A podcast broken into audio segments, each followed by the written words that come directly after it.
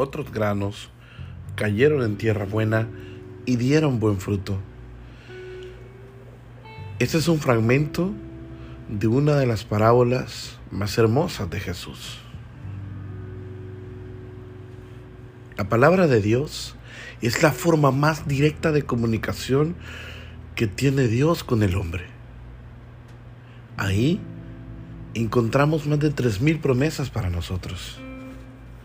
Es una guía. Es como un arma de doble filo que nunca regresa vacía.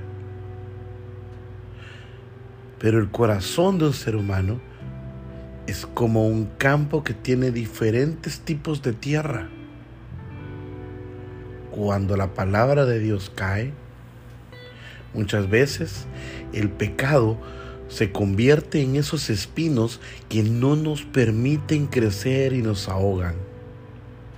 Por más que nosotros a veces escuchamos en la palabra de Dios que seamos mansos y humildes de corazón, que nos alejemos de la tentación,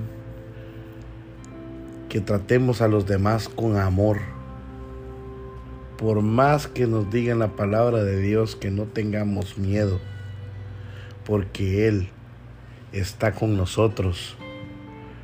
El pecado no nos permite escucharlo y creerlo. Incluso esas espinas van creciendo y ahogándonos a tal punto que nos alejan por completo de la presencia salvadora del Señor.